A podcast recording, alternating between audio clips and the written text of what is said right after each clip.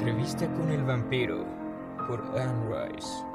Narrado por Connie B. Greenleaf. Suscríbete a mi canal y vivirás eternamente.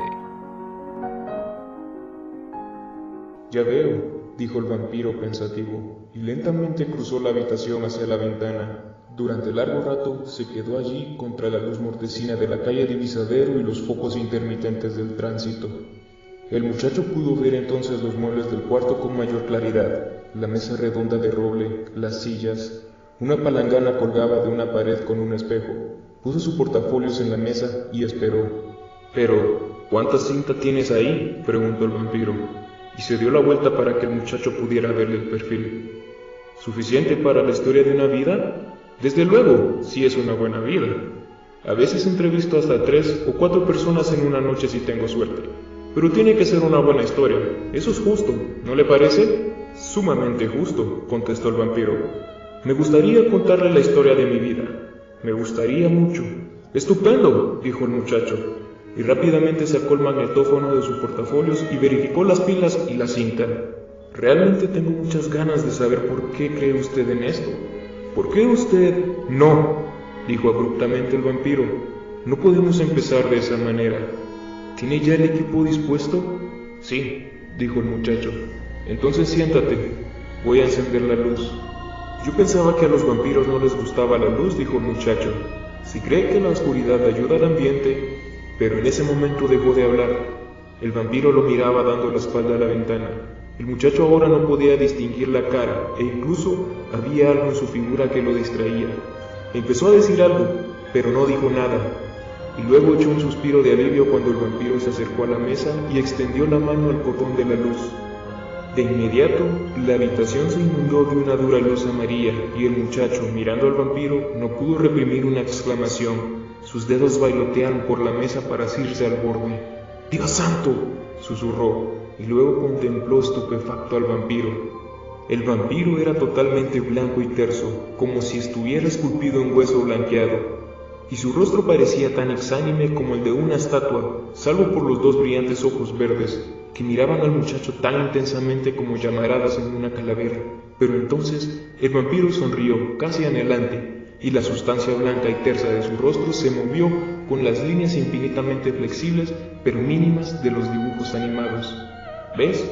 preguntó con voz queda. El muchacho tembló y levantó una mano, como para defenderse de la luz demasiado poderosa. Sus ojos se movieron lentamente sobre el abrigo negro elegantemente cortado que solo había podido vislumbrar en el bar. Los extensos pliegues de la capa, la corbata de seda anudada al cuello y el resplandor del cuello blanco, que era tan blanco como la piel del vampiro. Miró el abundante pelo negro del vampiro, las ondas que estaban peinadas hacia atrás encima de las orejas, los rizos que apenas tocaban los bordes del cuello blanco. Bien, ¿aún me quieres entrevistar? preguntó el vampiro. El muchacho abrió la boca antes de poder contestar. Movió afirmativamente la cabeza. Sí, dijo por fin.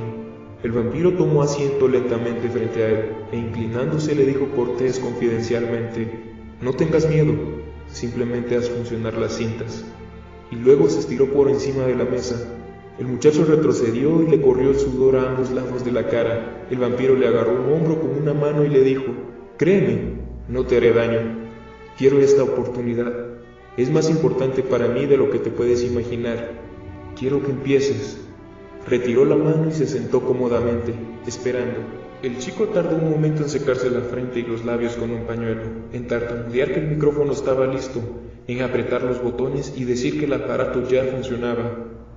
Usted no siempre fue vampiro, ¿verdad? preguntó. No, contestó el vampiro. Era un hombre de 25 años cuando me convertí en un vampiro, y eso sucedió en 1791. El chico quedó perplejo por la precisión de la fecha y la repitió antes de preguntar, ¿y cómo sucedió? Hay una respuesta muy simple.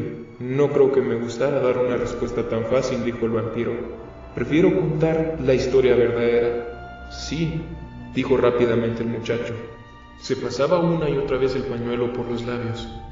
Hubo una tragedia, comenzó a decir el vampiro. Fue mi hermano menor. Murió. Y entonces se detuvo. y el chico se aclaró la garganta y se secó la cara suavemente antes de meterse el pañuelo casi con impaciencia en el bolsillo. No le hace sufrir, ¿no? preguntó tímidamente. ¿Te parece? preguntó el vampiro. No, sacudió la cabeza.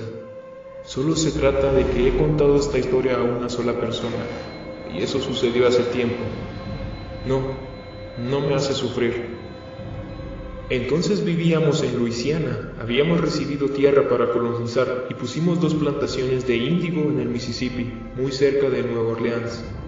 Ah, por eso el acento, comentó en voz baja el chico. Por el momento el vampiro le echó una mirada vaga. ¿Tengo acento? preguntó y empezó a reírse. Y el chico aturdido contestó rápidamente. Lo noté en el bar cuando le pregunté cómo se ganaba la vida. No es más que un leve acento en las consonantes. Eso es todo. Nunca me imaginé que fuera francés. Está bien, le aseguró el vampiro. No estoy tan sorprendido como parezco, solo es que, de tanto en tanto, lo olvido. Pero deja que continúe. Por favor, dijo el chico. Te hablaba de las plantaciones. En realidad tuvieron mucho que ver en mi transformación en vampiro, pero ya llegaré a eso. Nuestra vida era lujosa y primitiva al mismo tiempo y nosotros la encontrábamos sumamente atractiva. Allí vivíamos mucho mejor de lo que jamás podríamos haber vivido en Francia. Tal vez la mera inmensidad de Luisiana nos lo hacía parecer, pero al creer que así era, lo era. Recuerdo los muebles importados que atestaban la casa. El vampiro sonrió. Y el clavicornio era un encanto. Mi hermana solía tocarlo, en los atardeceres del verano, ella se sentaba ante las teclas dando la espalda a las grandes puertas vidrieras, y todavía puedo recordar esa música rápida, quebradiza, y la visión del pantano elevándose detrás de mi hermana, los cipreses ahitos de musgo flotando contra el cielo, y estaban los ruidos del pantano, un coro de criaturas y el canto de los pájaros. Pienso que nos encantaba. Hacía que los muebles de palo rosado fueran más preciosos, que la música fuera más delicada y deseable. Inclusive cuando la vistaria rompió las contraventanas de las ventanas del ático y sus arcillos se abrieron paso por el ladrillo blanqueado en menos de un año. Sí, nos encantaba, a todos menos a mi hermana. Creo que nunca lo oí quejarse de algo, pero yo sabía cómo se sentía. Mi padre ya había muerto entonces y yo era la cabeza de la familia y tenía que defenderlo constantemente de mi madre y de mi hermana. Ellas querían llevarlo a hacer visitas, a fiestas en Nueva Orleans, pero él detestaba esas cosas. Creo que dejó ir a todos los sitios antes de tener 12 años. Lo que le interesaba era orar, la oración y las vidas de los santos en libros forrados de cuero. Por último, le construí un oratorio alejado de la casa y él empezó a llegar ahí casi todo el día y a menudo los atardeceres. Fue algo irónico en realidad. Era tan distinto a nosotros, tan distinto a todos, y yo era tan normal. Yo no tenía ninguna característica excepcional, aseguró sonriendo. A veces, por la tarde, iba a verlo y lo encontraba en el jardín cerca del oratorio, sentado y absolutamente sosegado en un banco de piedra, y le contaba mis problemas, las dificultades que tenía con los esclavos, todo lo que desconfiaba del superintendente o del tiempo o de mis agentes. Todos los problemas se constituían el cuerpo y el alma de mi existencia, y él me escuchaba. Hacía pocos comentarios, siempre solícitos, de modo que cuando me alejaba de él, tenía la clara impresión de que había resuelto todos los interrogantes. No pensaba que le pudiera negar nada, y juré que, por más que se me partiera el alma, él estaría en el sacerdocio cuando llegara ese momento. Por supuesto, me equivoqué. El vampiro se detuvo en su relato, por un momento el chico siguió mirándolo y luego se sobresaltó como si acabara de despertar de un sueño. Forcejeó como si pudiera encontrar las palabras apropiadas. Ah, ¿no querías ser sacerdote? preguntó. El vampiro lo estudió como tratando de discernir el significado de su pregunta. Luego dijo, Quiero decir que yo estaba equivocado con respecto a mí mismo, no con negarle nada. Sus ojos se dirigieron a la pared más lejana y se fijaron en el marco de la ventana. Empezó a tener visiones. ¿Visiones? ¿De verdad? preguntó el muchacho, pero nuevamente su voz vaciló como si estuviera pensando en otra cosa. No lo pensé así, contestó el vampiro. Sucedió cuando tenía 15 años. Entonces él ya era muy apuesto. Tenía una piel muy fina y grandes ojos azules. Era robusto, no delgado como ahora soy, y fui entonces. Pero sus ojos, era como si, cuando lo mirara a los ojos, yo estuviera solas en el límite del mundo, en una playa del océano barrida por el viento, lo único que había en el suave rumor de las olas. Pero, dijo con los ojos aún fijos en el marco de la ventana, empezó a tener visiones. Al principio, solo me lo insinuó y dejó por completo de comer. Vivía en el oratorio a cualquier hora del día o de la noche. Yo lo podía encontrar arrodillado sobre la losa delante del altar y descuidó el mismo oratorio. Dejó de encender las velas y de cambiar los lienzos del altar y hasta de barrer la hojarasca.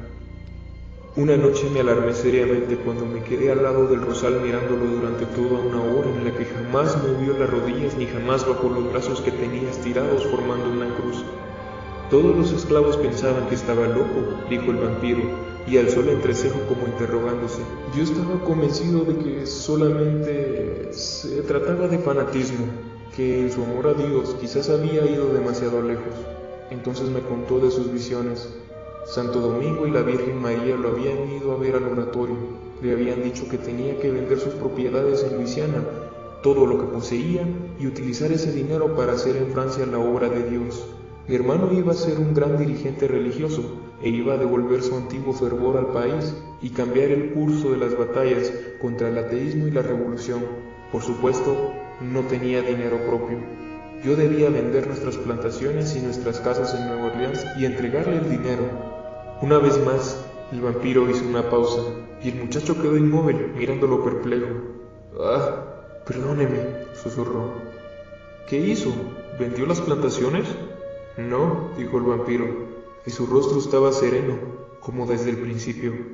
Me reí de él, y él se puso furioso. Insistió en que la orden provenía de la mismísima Virgen. ¿Quién era yo para ignorarla? ¿Quién? se preguntó en voz baja, como si lo estuviera pensando nuevamente. ¿Quién, por cierto?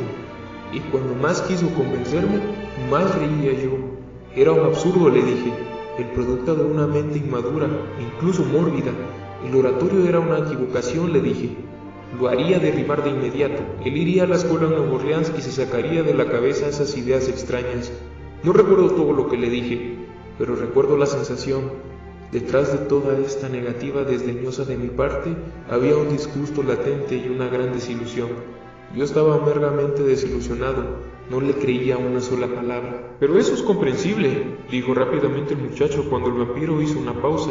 Se ablandó la expresión de perplejidad de su rostro. Quiero decir, ¿le hubiera creído a alguien? ¿Es tan comprensible? El vampiro miró al entrevistador. Pienso que tal vez haya sido un egoísmo cruel. Déjame explicarme. Yo adoraba a mi hermano, como ya te dije, y a veces creía que él era un santo viviente. Lo alenté en sus oraciones y meditaciones y como dije estaba dispuesto a que se fuera de mi lado para que entrara en el sacerdocio. Y si alguien me hubiera contado de un santo marzo en Lourdes que tenía visiones, le habría creído. Yo era católico, creía en los santos, encendía velas delante de estatuas de mármol en las iglesias, conocía sus imágenes, sus símbolos y sus nombres, pero no lo creí, no en mi hermano. No solo no creí que tuviera visiones, no lo pude considerar posible un solo instante. Ahora bien, ¿por qué? Porque era mi hermano. Podía ser santo, podía ser extraño, pero Francisco de Asís no. Mi hermano no. Mi hermano no podía serlo. Eso es egoísmo, ¿te das cuenta? El entrevistador lo pensó antes de contestar y entonces asintió con la cabeza y dijo que sí, que pensaba que así era. Quizá tenía visiones, dijo el vampiro, entonces usted, usted no afirma saber ahora si las tenía o no. No, pero sé muy bien que jamás vaciló un segundo en sus convicciones. Eso lo sé, y lo sabía entonces. Esa noche, cuando salió de mi habitación furioso y dolorido, jamás vaciló un instante, y a los pocos minutos estaba muerto. ¿Cómo? preguntó el entrevistador. Simplemente traspasó las puertas vidrieras, salió a la galería y se quedó un momento en lo alto de las escalinatas de ladrillo. Entonces se cayó. Estaba muerto cuando llegó al fondo con el cuello roto, dijo el vampiro y se sacudió la cabeza con consternación, pero su rostro aún estaba sereno. ¿Usted lo vio caer? preguntó el chico. ¿Perdió pie? Yo no lo vi, pero dos sirvientes lo vieron. Dijeron que levantó la vista como si acabara de ver algo en el cielo. Entonces todo su cuerpo se adelantó barrido por el viento. Uno de ellos dijo que estaba a punto de decir algo cuando cayó. Yo también pensé que iba a decir algo, pero en ese preciso momento me di vuelta y di la espalda a la ventana. Yo estaba de espaldas cuando oí el ruido. El vampiro echó una mirada al magnetófono. No pude perdonármelo. Me sentí responsable de su muerte, dijo. Y todos los demás también parecieron pensarlo. Pero ¿cómo pudieron pensarlo? Usted dijo que hubo gente que lo vio caer. No fue una acusación directa. Simplemente sabían que había sucedido algo desagradable entre nosotros, que habíamos discutido minutos antes del accidente. Los sirvientes nos habían oído, mi madre nos había oído. Mi madre no dejaba de preguntarme lo que había sucedido y por qué mi hermano, que era tan tranquilo, había estado gritando. Luego mi hermana se sumó al interrogatorio y naturalmente yo me negué a dar razones. Me negué a decir nada. Estaba tan amargamente sorprendido y me sentía tan miserable que no tuve paciencia con nadie. Solo tomé la vaga decisión de que nadie se enterara de sus visiones. No sabrían que, al final, en vez de convertirse en santo, se había transformado solo en un fanático. Mi hermana se fue a la cama en vez de ocuparse del funeral y mi madre dijo a todo el vecindario que algo espantoso había sucedido en mi cuarto y que yo no lo quería contar a nadie. Y hasta la policía me interrogó debido a mi propia madre.